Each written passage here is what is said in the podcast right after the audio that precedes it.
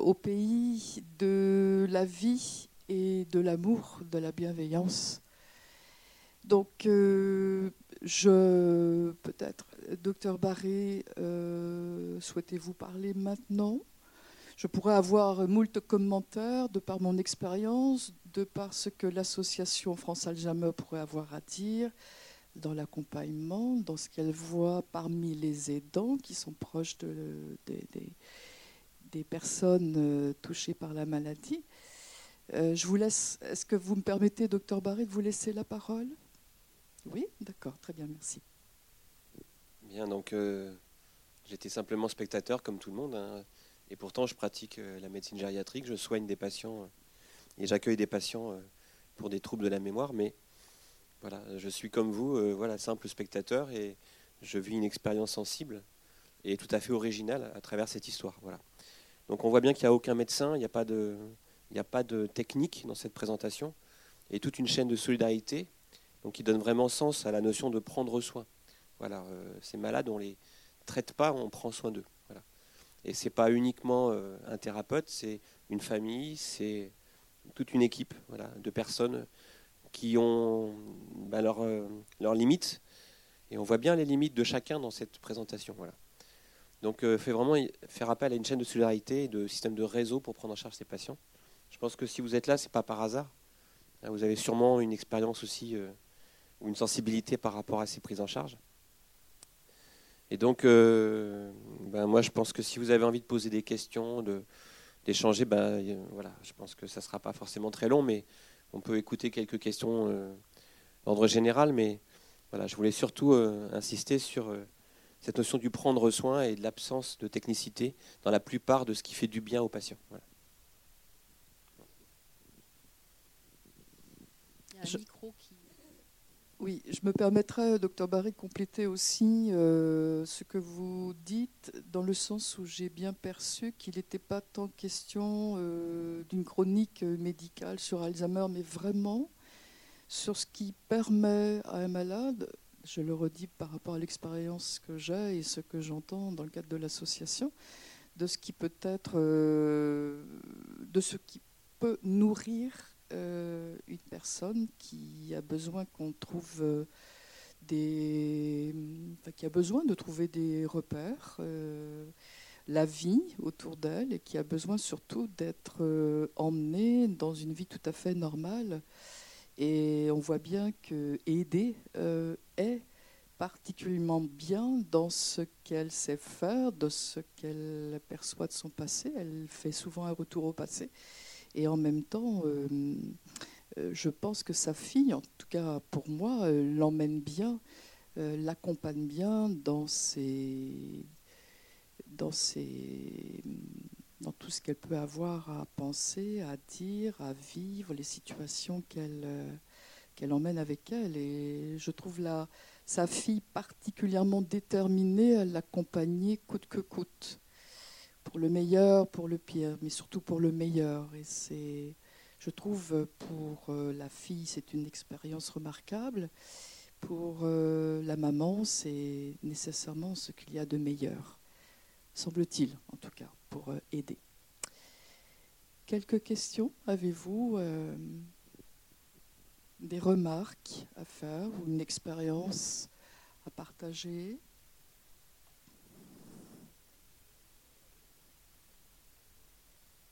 Il peut y avoir des personnes euh, dans la salle euh, dont les métiers sont aussi euh, de regarder, de, de commenter, de suggérer, d'accompagner, de former, peut-être par rapport aux aidants aussi. Qui, je reviens à cette jeune femme, Paola, qui est, qui est la fille et qui l'accompagne bien. Mais il n'y a pas qu'elle. Hein. Moi, je regarde beaucoup cette jeune femme pour l'avoir été moi-même euh, aussi dans, ce que j'ai vécu dans, un, dans une relation euh, identique.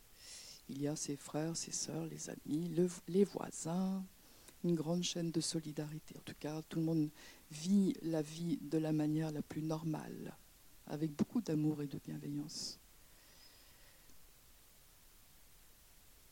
Oui, une question?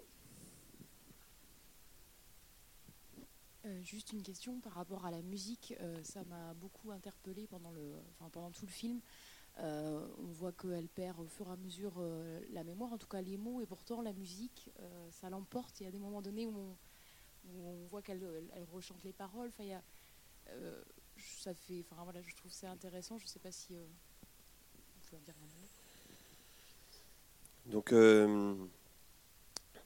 souvent quand on discute avec les familles, ils disent il y a des jours où ça va bien et des jours où ça va pas. Et en fait, on s'aperçoit qu'il y a beaucoup de contextuel dans ce qui va bien et dans ce qui va pas. Et que si on arrive à mettre de l'ambiance de joie et de reproduire des ambiances passées qui étaient agréables et heureuses, on va reproduire et on va répéter ces scènes heureuses aussi souvent que nécessaire et ça marchera toujours. Donc en fait, vraiment, cette importance du contexte euh, va, aider effectivement les personnes à revivre des moments heureux en famille. C'est un moment heureux pour celui qui le, le patient, mais aussi pour la famille. On reproduit autant que possible ces situations.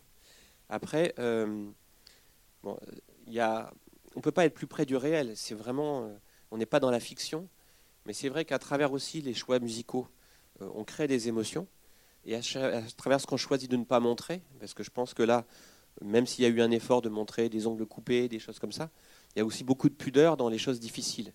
On voit les moments euh, où, le pleur échappe, et à travers cette bonne humeur absolument qu'on veut présenter, on voit que moi j'ai des situations où on a l'impression que les dents est parfait et heureux, s'accomplit dans sa relation d'aide, et puis il s'effondre. Voilà. Il vient pas la fois suivante parce qu'il est en dépression, alors que c'était celui qui était le plus gai de tous. Voilà. Et donc on ne voit pas venir comme ça cet effondrement euh, à travers la joie exprimée apparente. Quoi. Et puis ce qu'on ne voit pas dans le film non plus, c'est les moments où on n'est pas les dents idéales. Le moment où on en a marre, on commence à, s'énerver un peu. Quand même, ça fait trois fois que je te répète que. Et ces moments-là, je ne suis pas certain qu'il n'y en ait pas eu, même pour cette aidante parfaite. Voilà. Et ça, on ne le montre pas, mais ça existe. Des aidants qui, qui craquent et qui n'arrivent plus à, garder la maîtrise de leur, de, leur, de leur patience, ça arrive tout le temps, ça arrive souvent. Voilà. Donc euh, on est tous humains.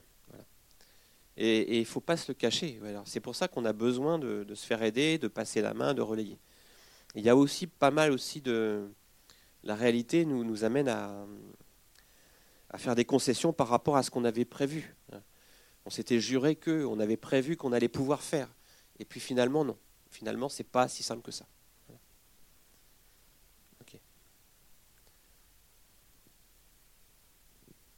J'ai aussi une question pour vous, euh, docteur euh, Barré. Euh, en regardant Aider, je l'ai trouvé comme une personne sociable, aimant la vie, pas agressive. Je voudrais vous demander si les réactions d'autres personnes qui seraient touchées par la maladie d'Alzheimer pourraient avoir d'autres réactions si vous connaissez euh, d'autres réactions dans ce cas-là. En fait, euh, quand une maladie d'Alzheimer se déclare au sein d'une famille, cette maladie va être le révélateur, comme d'autres maladies chroniques, de toutes les fragilités qui existent au sein de la famille. S'il y a des tensions entre les frères et sœurs, entre l'époux et la femme, entre les enfants, euh, s'il y a des choses qui au départ étaient dysfonctionnelles au sein de la famille, ces choses vont s'exprimer à l'occasion de la maladie. On voit des familles se déchirer, euh, on voit des situations euh, s'envenimer parce que on n'est pas d'accord et parce qu'on commence à le redire. Donc effectivement, tout ce qui est du côté du dysfonctionnement familial va réapparaître quand il faudra affronter cette épreuve familiale. Et donc, dans bien des cas, effectivement, les familles se trouvent en difficulté. Donc, euh, en fait, aider les dents, euh, c'est vrai que c'est un leitmotiv, mais il y a plein de façons différentes d'aider, de, donner du sens, donner des explications, donner à comprendre, parce que là, ça veut dire quoi? C'est stéréotypie. il faut essayer de donner du sens par rapport à ça. Mais bon, il faut aussi beaucoup d'empathie.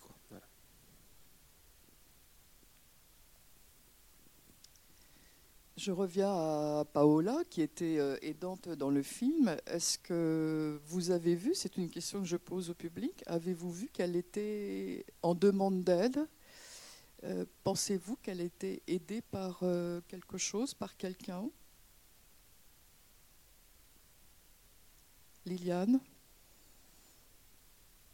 Je pose la question à Liliane. Liliane euh, est aussi membre de l'association euh, France Alzheimer.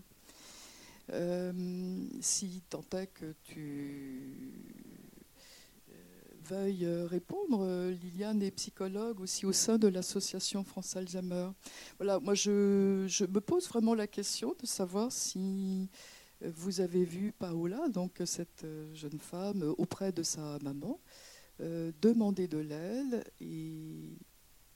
Parce que parfois, dans le film, on l'a vu un peu craquer de façon isolée. je ne sais pas trop quoi répondre à ta question.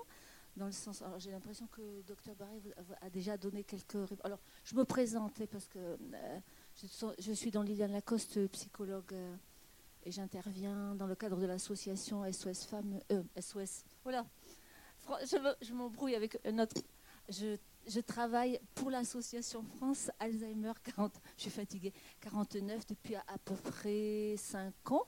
Et je co-anime des formations des aidants et des aidantes qui existent donc depuis 2009. Et c'est en lien avec le premier plan Alzheimer. Je, parle sous votre euh, couvert, euh, euh, docteur Barré.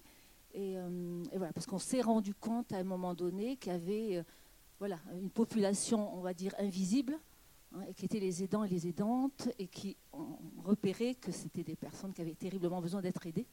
Et on, regardait surtout la maladie. Alors par rapport à la réponse que, que, tu, poses, euh, alors j'ai peut-être pas tout compris. Euh, moi je trouve que c'est un film qui, euh, qui, mais ça rejoint ce que vous avez dit, docteur Barré, qui idéalise. C'est une image très, très idéalisée d'une relation. Je ne suis pas en train de dire que ça n'existe pas, mais effectivement, on voit Paola craquer euh, de temps en temps. On la voit sûrement être, vouloir être parfaite dans, dans cette aide qu'elle apporte, euh, cet accompagnement euh, qu'elle propose et qu'elle offre à sa mère. alors quand tu dis aider, alors je, pense qu'à un moment donné, ils doivent faire allusion quand on la voit dans une institution. Alors je ne sais pas si j'ai tout compris.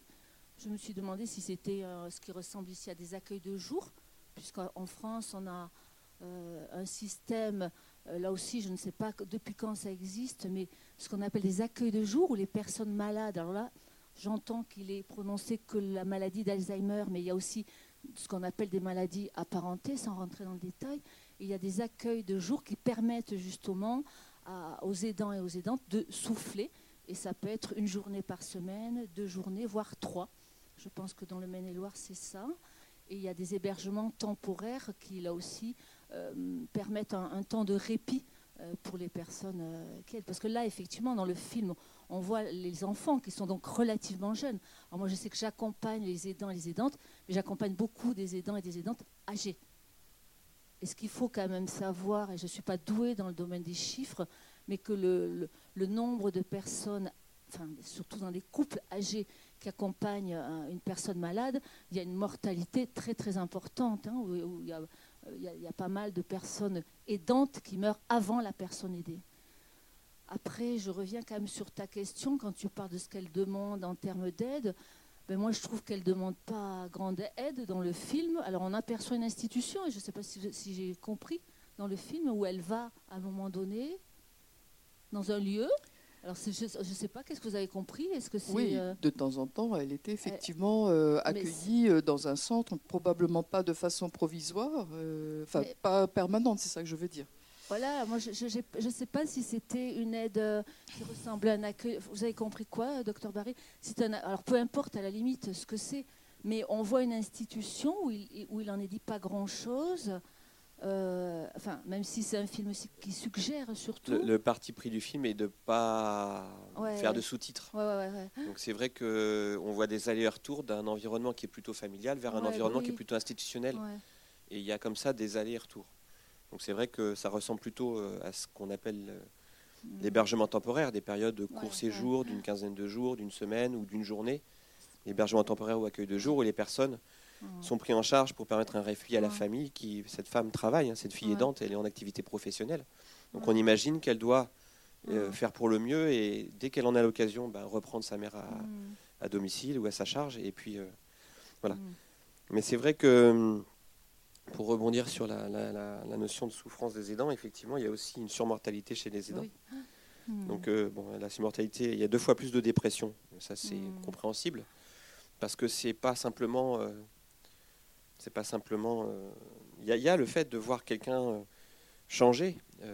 ça, c'est difficile comme expérience sensible, mais il y a, aussi. il y a aussi tous les dilemmes qui sont à affronter quand on est famille. Le patient ne veut pas d'aide, le patient ne veut pas arrêter de conduire, le patient ne veut pas d'infirmière, il est capable de se débrouiller tout seul.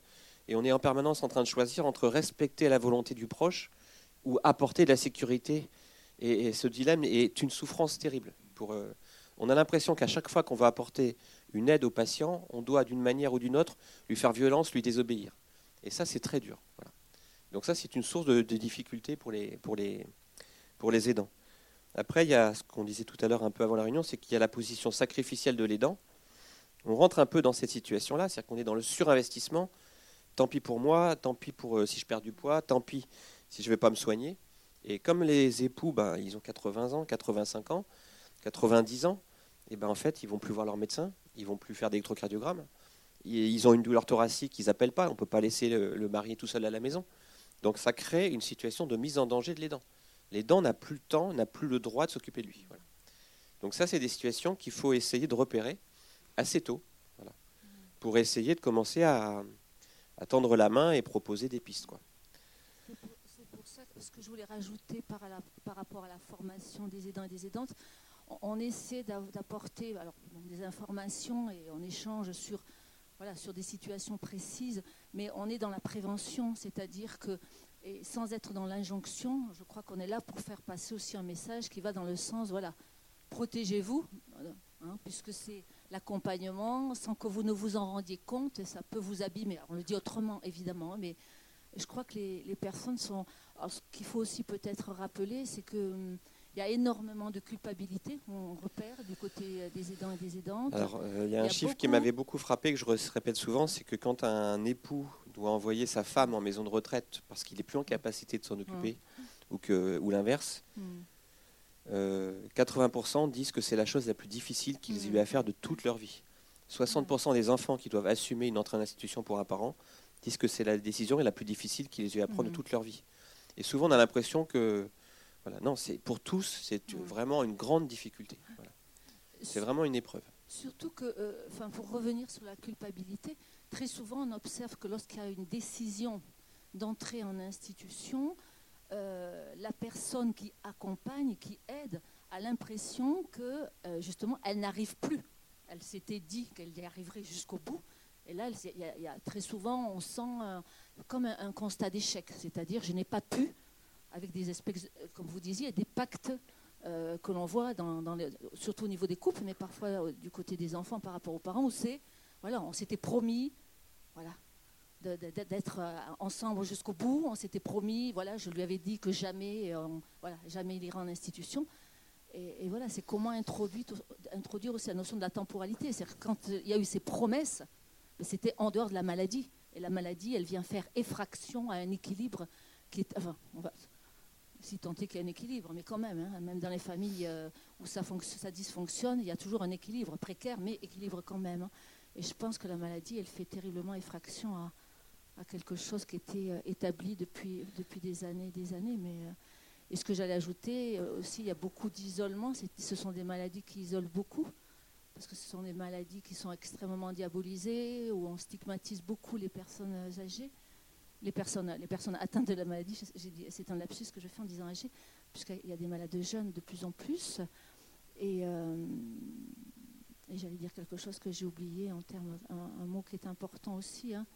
Comment? Oui, je, parlais de l'isolement, de la, de la culpabilité et, euh, de l'épuisement, effectivement, hein, qui, est une notion. Oui, donc il y, a, un surinvestissement. Notamment dans les, dans, les, couples. Alors ça peut être un couple euh, parents-enfants qui vivent dans sous le même toit. C'est pas forcément un couple entre conjoints, mais qui fonctionne un peu en binôme. Plus on avance dans la maladie et plus euh, ça paraît difficile de mettre quelqu'un euh, dans cette situation de, couple. Quoi. Et donc, en fait, il faut, hmm. il faut faire preuve de tact. Donc, il y a la peur de l'hôpital. Hein, on voit des gens qui reprennent le parent contre avis médical, de peur que l'hôpital place en maison de retraite. C'est qu'on est vraiment dans la, dans la mythe, euh, dans l'imaginaire. L'hôpital ne place pas, n'a pas le pouvoir, ni la capacité, ni la volonté d'institutionnaliser les gens. Mais il y a quand même cette croyance que si on met les gens à l'hôpital, ils vont prendre le malade et le placer. Donc ça, c'est déjà une crainte euh, un peu irrationnelle. De si on commence à aller de ce côté-là, c'est foutu. Après, il y a une stratégie qui consiste à, à montrer que le patient peut être heureux ailleurs qu'au sein de la famille avec les dents principales. On l'a un peu vu dans l'institution, on voit bien qu'il y a beaucoup aussi de quelques signes d'affection, quelques tentatives de, de, donner aussi un esprit festif dans, l'espace institutionnel. Et ça, ça rassure énormément euh, ben, les patients, euh, enfin les, familles qui confient leurs patients. Et je pense que ça, ça joue aussi pour. Euh, il faut montrer que ça peut, être, ça peut bien se passer aussi là-bas.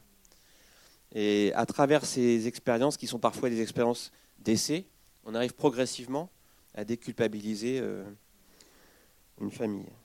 Après, c'est sûr aussi que euh,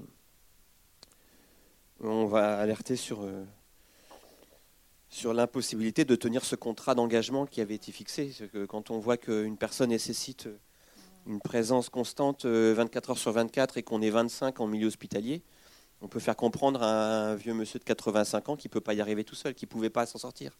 Et progressivement, voilà, on arrive à, faire cheminer cette idée. Oui, parce que.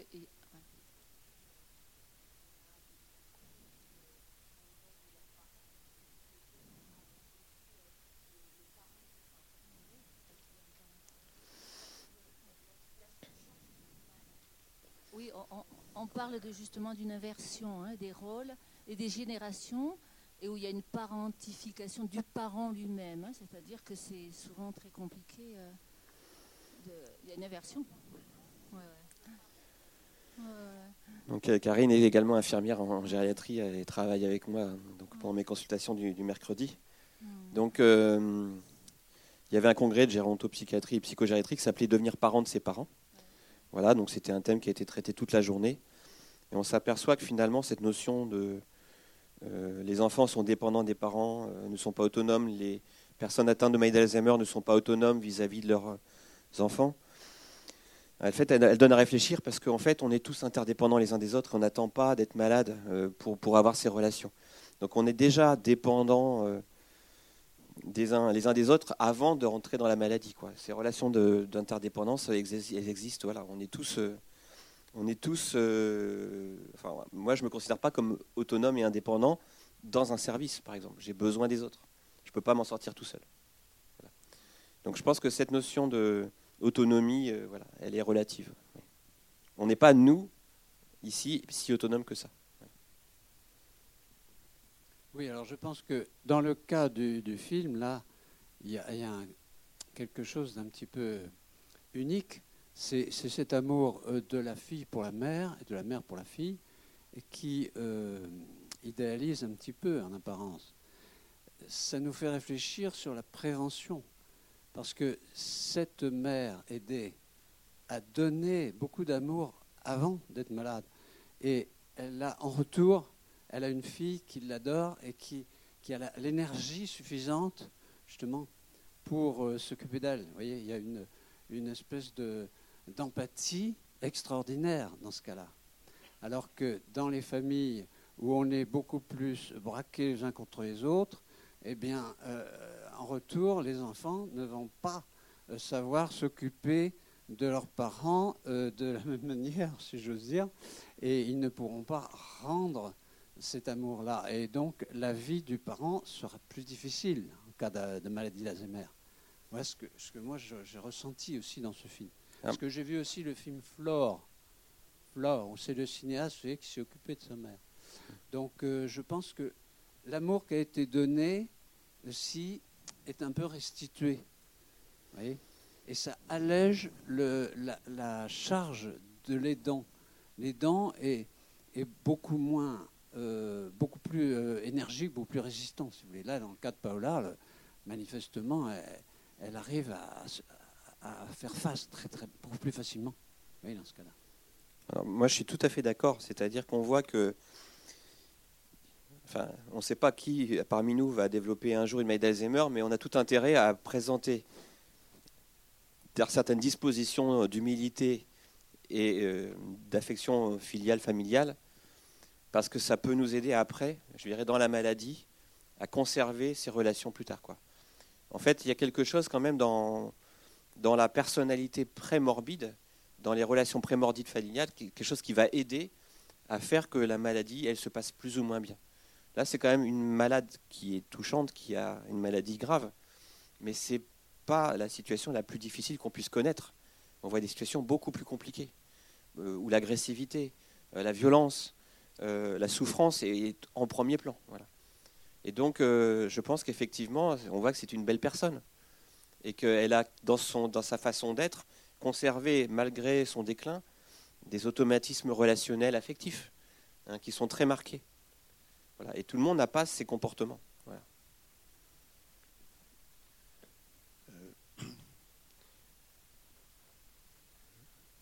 essayer d'être cohérent dans ce que je vais dire. Euh, nous avons euh, accompagné ma mère pendant environ euh, sept ans dans, son, dans une sorte de dérive progressive, la dépossédant d'elle-même peu à peu. Les premiers signes, pour nous, étaient totalement invisibles, à tel point que euh, le médecin qui nous a, après avoir passé les tests, le gérontologue qui nous a dit, euh, euh, qui nous a fait part du, diagnostic Alzheimer, on ne l'a pas cru. C'était un jeune médecin que j'ai pris pour un petit con, par ses certitudes et par l'annonce qu'il nous a faite du processus qu'allait être celui de la maladie. Donc mes frères et moi, on, s'est dit, ouais, celui-là. Et puis, en fait, la réalité s'est avérée euh, extrêmement proche de ce qu'il nous avait dit. Euh, ma mère a peu à peu, et peu à peu monté en, en agressivité, mais c'était encore elle. Et donc elle a été mise sous médicaments, qui a fait tomber cette agressivité, mais a fait peu à peu disparaître sa personnalité. Et petit à petit, on l'a vu disparaître. Je dis petit à petit parce que, en fait, il y avait à la fois une sorte de descente et de temps en temps des, des résurgences de ce qu'avait été elle avec son humour, avec son humour un peu grinçant, un peu quelqu'un de une femme de pouvoir, de, forte personnalité, on va dire. Et de temps en temps, elle, il y avait une urgence. Puis petit à petit, il n'y en a plus eu. Et ce qu'on ne voit pas dans le film et qu'on sent un peu quand même, c'est le temps, le fait que il y a beaucoup ces répétitions dont vous parliez tout à l'heure et, leur effet, euh, on va dire, euh, positif, parce que euh, les malades retrouvent un peu des occasions de, joie, mais aussi c'est une occasion d'usure absolument mortifère pour l'entourage. Spécialement la phrase cyclique. J'ai longtemps été paysanne chez ma mère, c'était ma mère disait, etc., etc. Je suppose que chez beaucoup de malades c'est le cas. Il y a une sorte de cycle, mais qui est c'est comme un caillou qui vient user, vous usez petit à petit.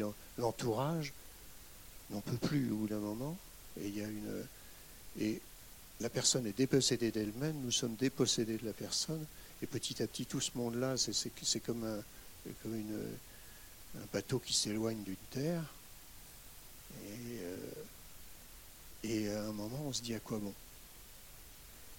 Et la chose la plus difficile pour nous, c'est dans les résurgences, les quelques résurgences de plus en plus espacées euh, de la conscience réelle de, ma mère, c'est quand elle nous disait À quoi bon? Qu'est-ce que je fais là et, elle choisissait d'ailleurs tout à fait bien le moment pour le dire, c'était en général quand on, était sur le point de lui dire au revoir et de la laisser dans l'institution.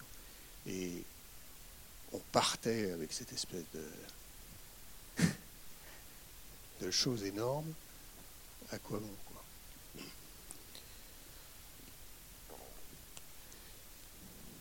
quoi Il y a beaucoup de, beaucoup de choses à dire.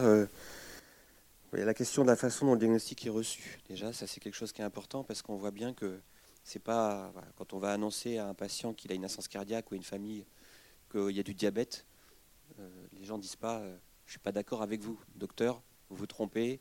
Voilà, c'est un diagnostic qui peut pas être entendu comme ça. Et il faut savoir entendre que les familles n'acceptent pas le diagnostic parce qu'en fait, ce ne sont que des mots.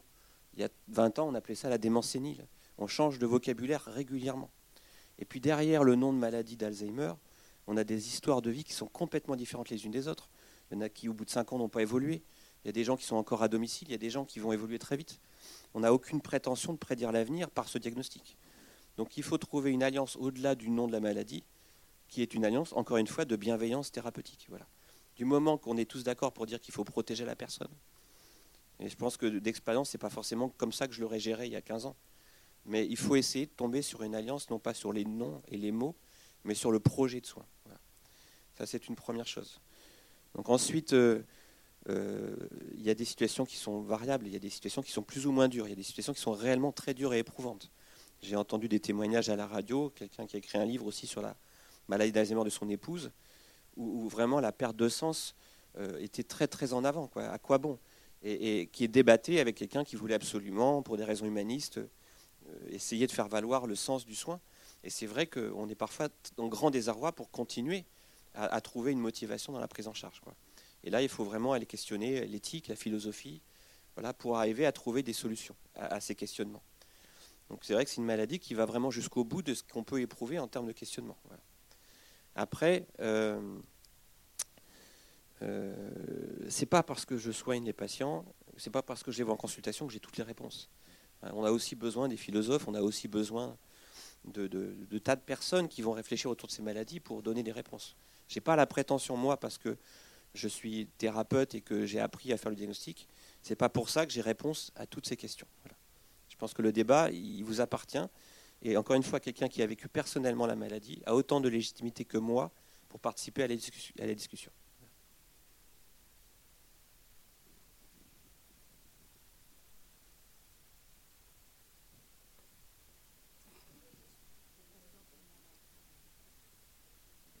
Je dis que je suis vraiment interpellée ce soir par le si peu de personnes dans cette salle. Est-ce que c'est un manque d'information que vous n'avez, l'avez peut-être mal diffusé? Ou alors euh, les gens sont vraiment pas du tout, du tout interpellés par euh, ça? Et par. Oui, mais enfin, sur une population quand même, euh, on peut avoir la peur, on peut, on peut aussi essayer d'appréhender cela justement pour pouvoir ensuite euh, vivre mieux cette, euh, cette approche hein, qui est quand même euh, dans ce film très importante au niveau parce qu'il y a beaucoup d'amour dans ce film quoi. Et là, je suis vraiment époustouflée. Parce que moi, j'arrive vraiment, je suis pas dans ma profession, je suis retraitée, j'ai perdu mes parents. voilà, j'avais envie de voir cette vieillesse que je vais aborder petit à petit, comme tout le monde. Et je sais pas, je suis époustouflée.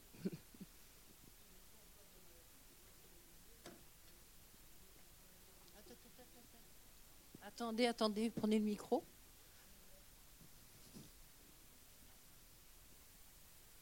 Moi, je pense que les gens ont peur de la maladie, que ce soit l'Alzheimer, le cancer, euh, l'AVC, euh, on en parle beaucoup aussi. Et je pense que les gens sont très très peureux vis-à-vis de la maladie. Moi j'ai travaillé 10 ans en neurologie à l'hôpital. Je voyais bien les familles, les gens. Euh, les gens, dès qu'il y a quelqu'un de malade, ça y est, ils sont. Moi, mon mari a fait un AVC il y a un an. il a de ses amis qui, qui me demandent bah, qu'est-ce qu'on doit lui faire euh, quand il part. Enfin, bon, c'est bon, c'est vrai que j'ai une autre attitude parce que j'étais soignante en neurologie, donc j'ai une autre attitude. Mais je pense que les gens ont peur de la maladie, ont peur que ça leur euh, les contamine, oui, oui, à ce point-là. Moi, je pense que, c'est ça, parce que il y a une petite fille qui a dit à mon mari, euh, ça se donne pas ta maladie, mais enfin, elle a 9 ans, euh, on peut comprendre à 9 ans. Mais les gens sont, euh, ils savent pas comment agir, je pense, vis-à-vis des gens malades. Alors, une, séance sur l'Alzheimer, je pense qu'ils pensent peut-être qu'ils vont être contaminés, enfin, entre parenthèses, mais euh, ça leur fait très très peur. Et je pense que c'est ça aussi. C'est ce côté euh, maladie. euh, alors un cancer forcément va mourir, un, Alzheimer on va perdre la tête tout de suite. Enfin, je veux dire, un AVC, euh, on est forcément paralysé. Enfin, c'est tout ça, je veux dire, c'est toute cette peur qu'ont les gens et qui ne veulent pas se mettre face à, à la maladie, à se dire que bon, évidemment, ça peut arriver, évidemment, on peut ne pas en avoir une, mais bon, on est dans cette éventualité-là, c'est tout. hein. Je pense que les gens sont très très peureux vis-à-vis des maladies.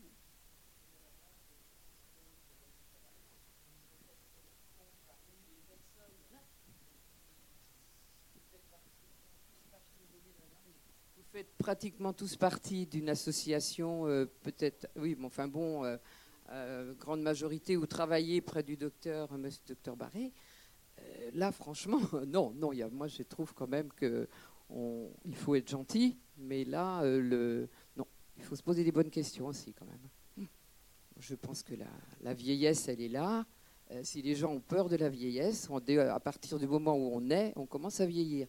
Donc après, voilà. hein, euh, non, non, non. Il y a quelque chose qui m'interpelle, me pose vraiment question, et j'en ressors euh, très, très triste, très triste, oui, de cela. Je vais me permettre de prendre la parole, pardon, juste pour répondre. Il y a un tout petit élément qui est la météo. Je travaille ici depuis de nombreuses années. Il fait beau, il n'y a personne dans les salles, sauf exception. Donc là, ce soir, on n'est pas servi par ça et par le- les débats politiques. C'est une toute petite raison, hein, parce que c'est pas la principale certainement, mais ça joue quand même. Ça joue. Oui, effectivement, peut-être qu'on on n'a simplement pas l'habitude de, de connaître les mécanismes de fréquentation des salles. Il y a aussi peut-être des critères qui nous échappent. Oui, de la météo, voilà. Quand il fait beau, il y a moins de monde au cinéma. Voilà. voilà. voilà. Et c'est vrai qu'il y avait beaucoup, beaucoup de monde en terrasse. Quoi. Ça, je le confirme. Mais euh, ceci dit, quand on voit le nombre de personnes qui sont confrontées personnellement par la maladie, c'est vrai qu'on est éton- étonnamment peu dans cette salle. Et même les gens qui l'ont vécu personnellement ne sont pas là. C'est vrai qu'il y a quelque chose qui, donne à réfléchir. oui.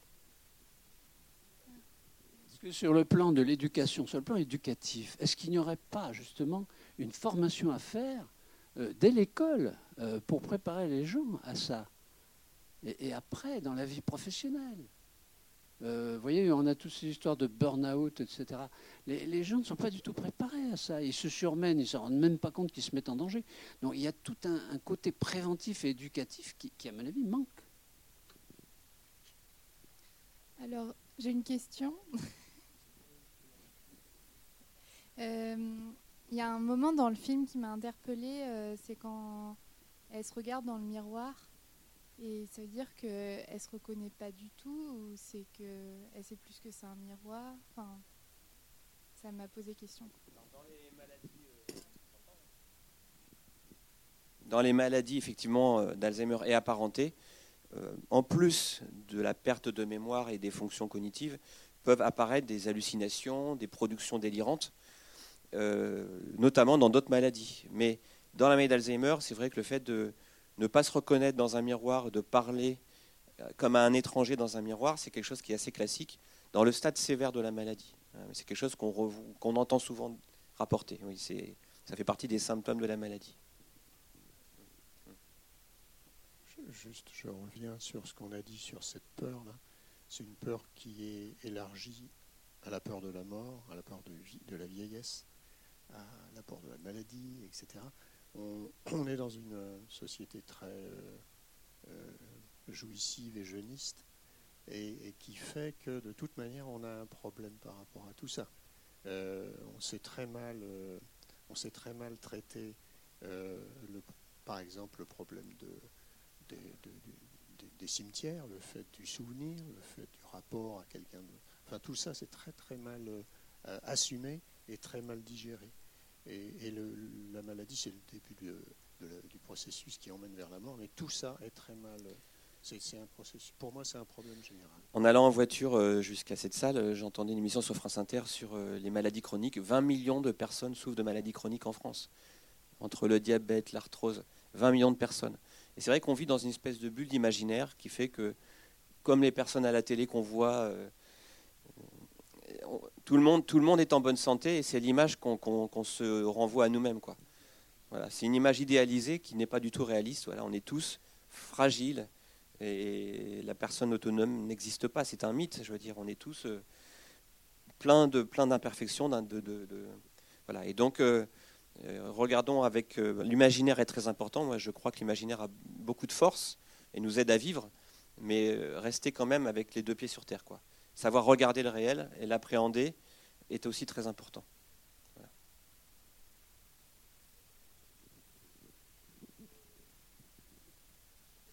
rajouter qu'un euh, des intérêts de ce film, c'est que euh, je pense qu'il y a eu un discours longtemps euh, d'une prise en charge ou une prise en soin des personnes qui ont ce type de maladie, qui était une prise en charge très qui était plutôt médicalisée. Alors que là, je pense que ça interroge sur quelque chose qui est de plus en plus parlé, c'est des approches non médicamenteuses. C'est-à-dire, quand on, parle qu'il y a beaucoup la musique, il y a aussi beaucoup de contacts. Et je trouve que le, film montre qu'il y a, voilà, il y a d'autres approches et ça, c'est quand même assez récent, hein, quand même, des approches non médicamenteuses, puisque c'est c'est pas simplement un phénomène, un phénomène de mode. Donc ça, c'est quelque chose euh, au sein du corps médical. Je fais partie de ceux qui pensent depuis longtemps que euh, on a l'impression que la prise en charge de la maladie d'Alzheimer s'arrête au diagnostic. Qu'on passe énormément de temps à dire est-ce que c'est vasculaire, est-ce que c'est Parkinson, Alzheimer, corps de Lévy. une fois qu'on a fait un beau diagnostic, le travail est terminé. C'est bon. Alors qu'en fait, le travail commence. Là, euh, tout l'accompagnement et toute cette énergie, je veux dire, c'est ça la prise en charge. Le, temps du diagnostic, c'est une infime partie de la prise en charge. Et c'est vrai que l'aspect médico-technique, euh, l'IRM, la ponction lombaire, tout ça, voilà, ça va compter quoi dans la vie de cette personne? Voilà, c'est pas grand-chose. Et, je voulais aussi rajouter le, fait que, parce que quand la dame euh, là-bas, enfin, parle de associe d'autres maladies, moi je pense, et ce que j'entends, c'est que comme il n'y a pas de traitement curatif, là du coup je reviens sur l'aspect euh, euh, médicament, c'est-à-dire que moi j'ai quand même entendu des médecins, ils ne sont pas majoritaires, mais qui disent voilà, à quoi sert, c'est des médecins qui peuvent dire ça, de, de, diagnostiquer ou de, repérer qu'il y a des signes qui montrent clairement qu'il y a une maladie neurodégénérative, dans la mesure où il n'y a pas de traitement, puisque ce sont des traitements... À but symptomatique, hein, docteur Barré, ce, qui existe. Il n'y a, a, pas de soins curatifs. Alors que pour moi, le cancer, même si je pense que c'est une maladie qui a fait peur, je pense que chaque époque a, des, ces maladies euh, voilà, qu'on diabolise. Le cancer, il a été diabolisé, il y a eu le sida, et je pense qu'il y a maintenant euh, ces maladies neurodégénératives dont on parle de plus en plus. je, pense qu'il y a une incidence, quand même. moi je l'entends. Je ne se soigne pas, il n'y a pas de traitement. Je ne fais pas une distinction radicale entre les malades diagnostiqués et les malades non diagnostiqués je fais une distinction radicale entre les patients pris en charge et non pris en charge. Il y a des familles qui font le choix de pas diagnostiquer. Je ne veux pas savoir, à l'évidence, il y a des troubles de mémoire, mais je ne veux pas savoir comment ça s'appelle. Par contre, j'ai fait en sorte qu'il n'y ait plus la voiture. J'ai fait en sorte que ce soit moi qui m'occupe des comptes. J'ai une procuration. Les gens qui venaient pour aller vendre des pommes de terre à 800 euros le sac, ils viendront plus parce que j'ai fait des mesures de protection. Et puis les médicaments, il y aura une infirmière qui passera. Et donc, euh, tout a été mis en place pour apporter bien-être et sécurité aux patients sans le diagnostic. À la limite, où est l'importance du nom de la maladie dans cette histoire? Ça n'est pas important. L'important, c'est la dame, elle a arrêté de conduire. La dame, elle a arrêté de s'occuper de ses comptes. Elle a quelqu'un pour s'occuper et veiller à sa prise médicamenteuse. Donc l'important, ce n'est pas le nom de la maladie. On pourrait changer de nom de maladie autant qu'on veut.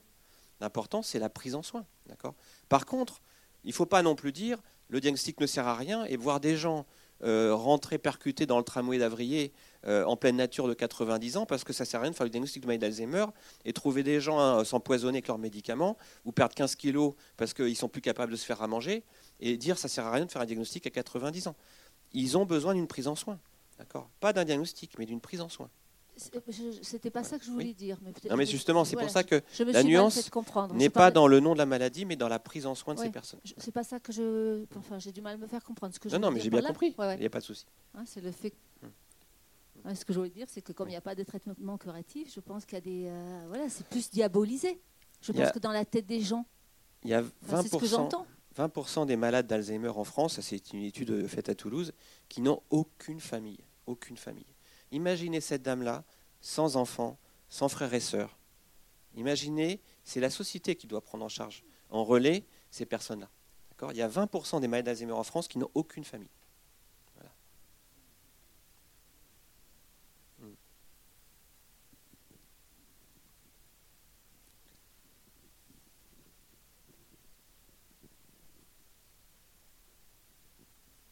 Alors, euh, je suis stagiaire euh, communication à France Alzheimer 49 et euh, je voulais vous informer de nos actions et qu'on va faire une médiation animale le vendredi 7 avril. Et il y a un beau chien blanc qui va venir et c'est pour les aidants et les aider. et aussi, on fait un après-midi loisir un vendredi par mois. Donc voilà. Ben, félicitations, bravo. Juste une anecdote, j'ai une dame qui avait une maladie d'Alzheimer et en général, l'entrée en institution, ça se fait mieux que ce qu'on croit en général. Mais cette dame-là, non. Elle était malheureuse et elle avait vraiment du mal à vivre son institutionnalisation. Et euh, j'ai mis des antidépresseurs, j'ai augmenté les doses antidépresseurs, j'ai changé d'antidépresseur. Et en fait, un jour, euh, il y a eu un chat dans la maison de retraite qui venait dormir sur son lit. Et ben, je peux vous dire que les antidépresseurs, ils tiennent pas la route à côté du chat. Hein, c'était vraiment impressionnant.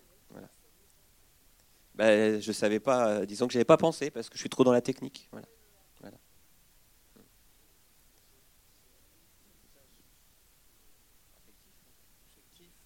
Euh, mais, mais c'est peut-être, enfin, ce qu'on voit au travers du film et euh, ce que mon souvenir me, m'a enseigné, c'est, le truc qui marche le mieux, c'est l'amour ou substitut d'amour, peu importe. Et c'est extrêmement difficile pour un, groupe de soignants de, distribuer de l'amour euh, euh, euh, magnifique à 80 pensionnaires. C'est terrible. Et même pour des gens, des accompagnants de la famille, je vous faisais part tout à l'heure de la constatation d'usure dans laquelle on est au bout d'un certain temps. Et comment faire, quoi? Comment faire quand on, sent plus le retour ou alors on, guette l'étincelle euh, on, s'use quoi. Et, mais c'est certain que, moi, ma, conclusion provisoire de ce que on a pu vivre ensemble, mes frères et moi, euh, les enfants, enfin tous les accompagnants autour d'elle, c'est que étant se, se relayant, etc., on n'y a pas suffi. Et les gens que j'ai vus euh, l'accompagner en tant que soignant dans la maison de retraite faisaient un travail magnifique, mais aussi magnifique soit-il, comment peuvent-ils pour 80 pensionnaires? C'est c'est Sisyphe, quoi. Oui, à ce sujet-là, je voulais dire une chose. Moi, j'ai l'expérience euh, avec mon père. Euh, quand, quand ma mère est décédée, eh bien, il ne trouvait plus de raison de vivre. Alors je dis, mais quand même, il y a des enfants, des petits-enfants et toute la famille. Il me dit, ça ne remplace pas du tout un conjoint. Ça n'a rien à voir. moi, j'ai rien à. Enfin, c'est des témoignages personnels et encore une fois, je peux, je veux pas systématiquement euh, commenter chaque remarque personnelle. Je pense que c'est pas mon but. Voilà, chacun doit s'exprimer.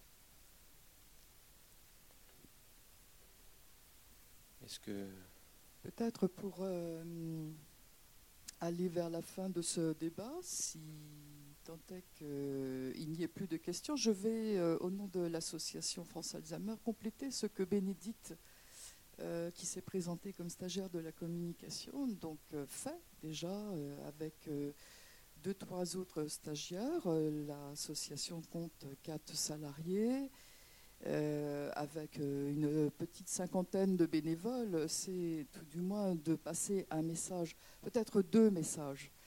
Euh, un premier message que je, moi, je voudrais volontiers porter pour avoir vu le film, c'est même si vous voyez chez la personne malade quelqu'un qui, pour reprendre les termes de monsieur, est en déclin, euh, ou euh, sort de cette vie qu'on pourrait dire euh, normale, il faut continuer à exprimer l'amour qu'on peut porter à la personne. C'est important et l'émotion portée peut nourrir